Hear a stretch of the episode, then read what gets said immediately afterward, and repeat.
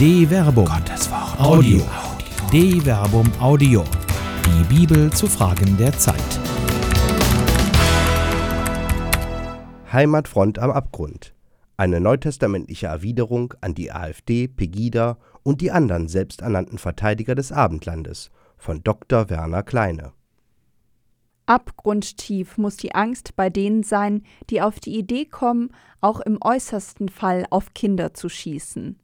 So kam etwa Frauke Petri, die Vorsitzende der AfD, in einem im Mannheimer Morgen vom 30. Januar 2016 veröffentlichten Interview in Ermangelung echter Lösungsansätze zur Bewältigung der durch die Fluchtbewegung gestellten Herausforderungen ihrem Ruf nach einer Schließung der Grenzen trotz mehrfacher Nachfrage zu der ultimativen Aussage Er Der Grenzpolizist muss den illegalen Grenzübertritt verhindern, notfalls auch von der Schusswaffe Gebrauch machen.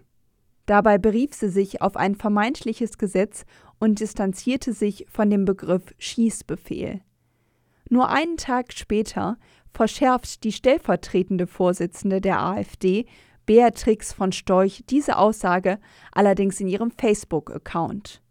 Dort beantwortete sie die Frage eines Kommentators, ob man auch Frauen und Kindern an der grünen Wiese den Zugriff mit Waffengewalt verwehren wollte, mit einem knappen Ja. Wie Frauke Petri spricht auch sie von einer Ultima Ratio, also einem allerletzten Mittel. Beide suggerieren gleichwohl, dass es sich dabei um eine gesetzeskonforme Forderung handle. Dabei betont der stellvertretende Vorsitzende der Gewerkschaft der Polizei, Jörg Radeck, dass diese Aussagen weder der Wahrheit noch der Gesetzeslage entsprechen.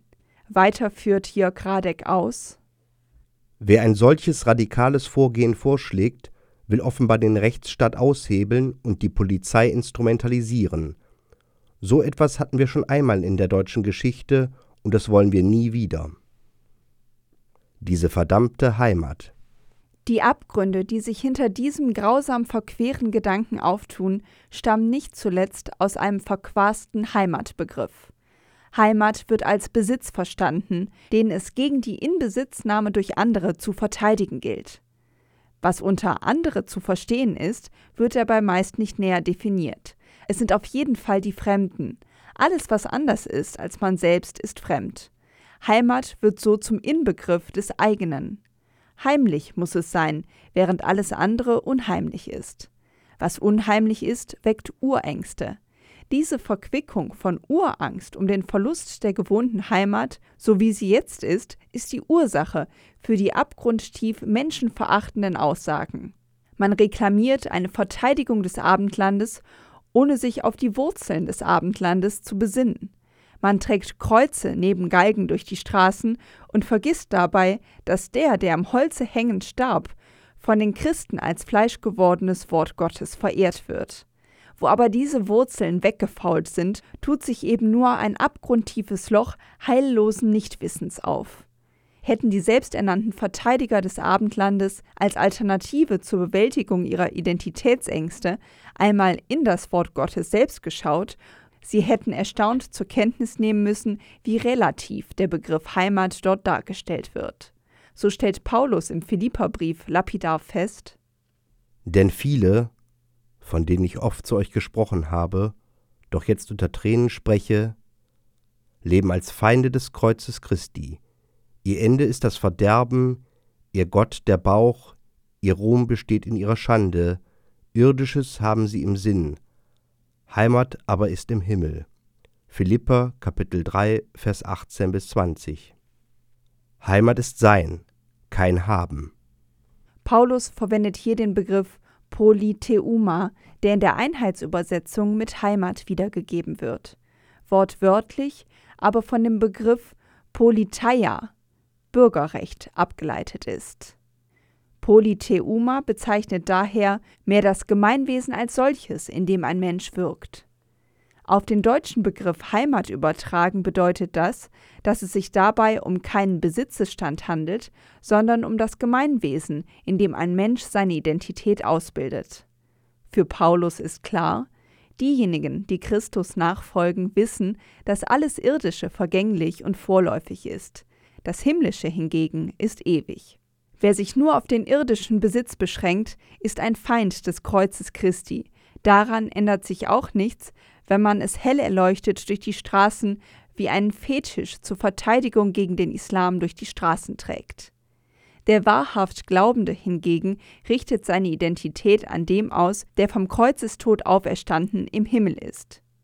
Nicht umsonst verwendet Paulus daher auch das zu dem neutestamentlichen hapax legomenon polytheuma zugehörende Verb polytheuein, um die Philipper bereits am Briefanfang an das für die christliche Identität wesentliche Kriterium zu erinnern. Vor allem lebt als Gemeinde so, wie es dem Evangelium Christi entspricht. Ob ich komme und euch sehe oder ob ich fern bin, ich möchte hören, dass ihr in dem einen Geist feststeht, einmütig für den Glauben an das Evangelium kämpft und euch in keinem Fall von euren Gegnern einschüchtern lasst. Philippa Kapitel 1 Vers 27 bis 28. Der in Philippa Kapitel 1 Vers 27 angesprochene Lebenswandel wird von Paulus mit dem Verb polytheoein beschrieben. Heimat, das ist die Art des Lebenswandels. Es ist kein Haben, sondern ein Sein. Tunnelblick. Für Paulus ist klar, dass der Lebenswandel darüber entscheidet, ob man für oder gegen Christus ist. Wer auch immer das Abendland und seine christlich-jüdische Tradition verteidigt, muss sich daran messen lassen. Und da steht man schneller am Abgrund seiner Existenz, als man denkt. Vor einer solchen abgrundtiefen Heimaterfahrung berichtet Lukas zu Beginn seines Evangeliums. Der lukanische Jesus kehrt nach seiner Taufe im Jordan und seinem identitätsklärenden Aufenthalt in der Wüste zurück nach Galiläa, wo er in den Synagogen lehrt. Schließlich kehrt er in seinen Heimatort Nazareth zurück, wo er aufgewachsen war, und ging wie gewohnt am Schabbat in die Synagoge. Als er aufstand, um aus der Schrift vorzulesen, reichte man ihm das Buch des Propheten Jesaja. Er schlug das Buch auf und fand die Stelle, wo es heißt: der Geist des Herrn ruht auf mir, denn der Herr hat mich gesalbt. Er hat mich gesandt, damit ich den Armen eine gute Nachricht bringe, damit ich den Gefangenen die Entlassung verkünde und den Blinden das Augenlicht, damit ich die Zerschlagenen in Freiheit setze und ein Gnadenjahr des Herrn ausrufe. Dann schloss er das Buch, gab es dem Synagogendiener und setzte sich. Die Augen aller in der Synagoge waren auf ihn gerichtet. Lukas Kapitel 4, Vers 16 bis 20. Die von Jesus in der Synagoge vorgetragene Textstelle entstammt dem Buch des Propheten Jesaja, Kapitel 61, Vers 1 bis 2. Mit diesen Versen wird dort die Botschaft des verheißenen Messias, des gesalbten JHWHs eingeleitet. Die Zitation bei Lukas darf man wohl als Schriftecho verstehen. Im Anstimmen des Zitates kommt die gesamte Phrase Jesaja, Kapitel 61, Vers 1 bis 11 zum Klingen, die mit den Worten schließt: Denn wie die Erde die Saat wachsen lässt und der Garten die Pflanzen hervorbringt, so bringt Gott der Herr Gerechtigkeit hervor und Ruhm unter allen Völkern. Jesaja, Kapitel 61, Vers 11. Genau die Weitung der Perspektive auf die Völker konterkariert Lukas mit der Bemerkung, die Augen aller seien nach dem Schließen des Buches auf Jesus gerichtet. Der Blick ist gerade nicht geweitet, er ist heimatfixiert, fokussiert auf den engen Horizont des eigenen Ortes, mehr noch, getunnelt auf diesen Jesus, der von zu Hause in die Ferne zog, in die Wüste gar, und dem nun zurückkommt schon ein gewisser Ruf vorausgeeilt ist. Die Fokussierung der Augen schafft eine textliche Spannung, die einer Reaktion Jesu harrt. Heimatkunde. Und die Reaktion Jesu kommt. Da begann er ihnen darzulegen, heute hat sich das Schriftwort, das ihr eben gehört habt, erfüllt. Seine Rede fand bei allen Beifall. Sie staunten darüber, wie begnadet er redete, und sagten, ist das nicht der Sohn Josefs? Lukas Kapitel 4, Vers 21 bis 22. Ein einfacher Satz genügt, um Beifall zu erregen. Das Staunen über die rhetorische Begabung Jesu passt auf den ersten Blick nicht zurecht zu der knappen Auslegung Jesu. Sie erklärt sich aber, wenn man die Bemerkung des Lukas, Kapitel 4, Vers 14, mit einbezieht. Dort heißt es: Jesus kehrte erfüllt von der Kraft des Geistes nach Galiläa zurück, und die Kunde von ihm verbreitete sich in der ganzen Gegend. Lukas Kapitel 4, Vers 14. Die Kunde, griechisch Pheme, verbreitete sich rasch. Solche sich rasch verbreitende Kunde zeugt aber von der Außergewöhnlichkeit dessen, von dem berichtet wird. Jesus war wohl eine lokale Berühmtheit geworden. Einer der Iren aus dem Kaff Nazareth hatte es geschafft. Mit ihm war dieses Dorf aus dem galiläischen Bergland selbst in den Fokus geraten. Ihre Heimat hatte diesen Mann hervorgebracht. Daraus musste sich doch etwas machen lassen. Jesus ahnt diese verborgenen Gedankengänge der Bewahrer wahrer Heimat. Da entgegnete er ihnen, Sicher werdet ihr mir das Sprichwort vorhalten, Arzt, heile dich selbst. Wenn du in Kapharnaum so große Dinge getan hast, wie wir gehört haben, dann tu sie auch in deiner Heimat. Und er setzte hinzu, Amen, das sage ich euch. Kein Prophet wird in seiner Heimat anerkannt. Wahrhaftig, das sage ich euch. In Israel gab es viele Witwen in den Tagen des Elia. Als der Himmel für drei Jahre und sechs Monate verschlossen war und eine große Hungersnot über das ganze Land kam.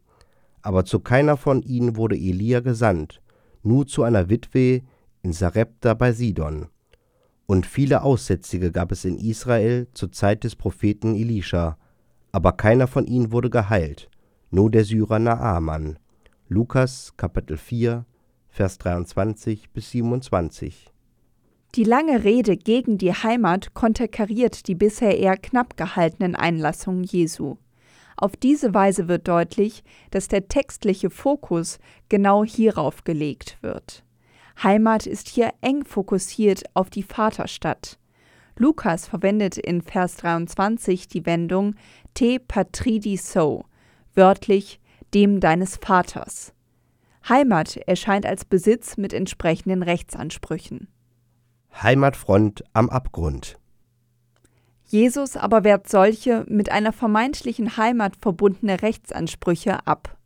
Als Beispiel für den universellen Heilswillen Gottes, der jedem heimatlichen Vorrangdenken zuwiderläuft, führt er das Beispiel des Syrers Naaman an. Von ihm wird in 2 Könige Kapitel 5 berichtet, dass es sich um einen Feldherrn des Königs von Aram handelte, der von Aussatz betroffen auf den Rat einer israelitischen Sklavin auf Umwegen zum Propheten Elisha kommt. Auf dessen Rat hin wäscht er sich nach anfänglicher Skepsis im Wasser des Jordan und wird geheilt. Die Heilung bewirkt unter anderem, dass sich Naaman schließlich zum Gott Israels bekennt. Jesus hält also den Verteidigern heimatlicher Ansprüche gerade das Beispiel eines Fremden, noch dazu eines fremden Syrers als Beispiel vor. Das ist zu viel für die Zuhörer. Die Stimmung kippt. Aus der Willkommensfreude wird affektiv hysterische Ablehnung. Als die Leute in der Synagoge das hörten, gerieten sie alle in Wut. Sie sprangen auf und trieben Jesus zur Stadt hinaus, Sie brachten ihn an den Abhang des Berges, auf dem ihre Stadt erbaut war, und wollten ihn hinabstürzen. Lukas Kapitel 4, Vers 28 bis 29. Der Text ist voller intensiver und affektiver Bewegung, leidenschaftlicher Zorn. Dafür steht das griechische Wort Thymos in Vers 28, erfasst die Enttäuschten. Er ist der Grund für das Aufspringen und Hinaustreiben Jesu. Gemeinsam gerät man so an den Abgrund der Heimat. Das Ziel ist klar. Jesus soll den Abgrund hinabgestürzt werden. Der so Bedrängte aber reagiert unerwartet. Er aber schritt mitten durch die Menge hindurch und ging weg. Lukas Kapitel 4, Vers 30. Weiterziehen. Die von Lukas geschilderte Reaktion Jesu zeugt von großer Souveränität. Der Lynchmob kann ihm nichts anhaben. Er schreitet sogar mitten durch den Mob hindurch. Griechisch diameso. Schließlich geht er weg. Epo reueto. Das aoristische Tempus deutet an, dass es ein einmaliges Weggehen ist. An eine Rückkehr ist wohl nicht gedacht. Jesus verlässt seine Heimat. Er hat hier nichts zu suchen, wo man den Blick auf das vermeintlich eigene verengt und jedem Ansatz zur Blickweitung mit unverhohlenem Hass begegnet. Mit solchen Leuten, die Andersdenkende vom Abgrund stürzen möchten oder die die Namen derer, die die Herausforderungen der Zeit annehmen möchten, an hölzerne Galgen schreiben oder die fordern, als Ultima Ratio mit Waffen auf Kinder zu schießen, kann man nicht wirklich reden. Solche Menschen offenbaren Abgründe der Irrationalität, in denen jedes rationale Argument folgenlos verhallt. Die Heimat dieser Leute muss ein dunkles Land sein, in dem Glück und Friede nicht gedeihen können. Soll die Heimatfront sich ängstlich in den Abgründen selbstgegrabener Verteidigungsgräben wegducken, wer dem Beispiel Jesu folgt, zieht unaufgeregt weiter und stellt sich aufrecht und gelassen den Herausforderungen des Lebens. Eine Produktion der Medienwerkstatt des katholischen Bildungswerks Wuppertal Solingen-Remscheid. Autor Dr. Werner Kleine. Sprecher Jana Turek und Marvin Dillmann.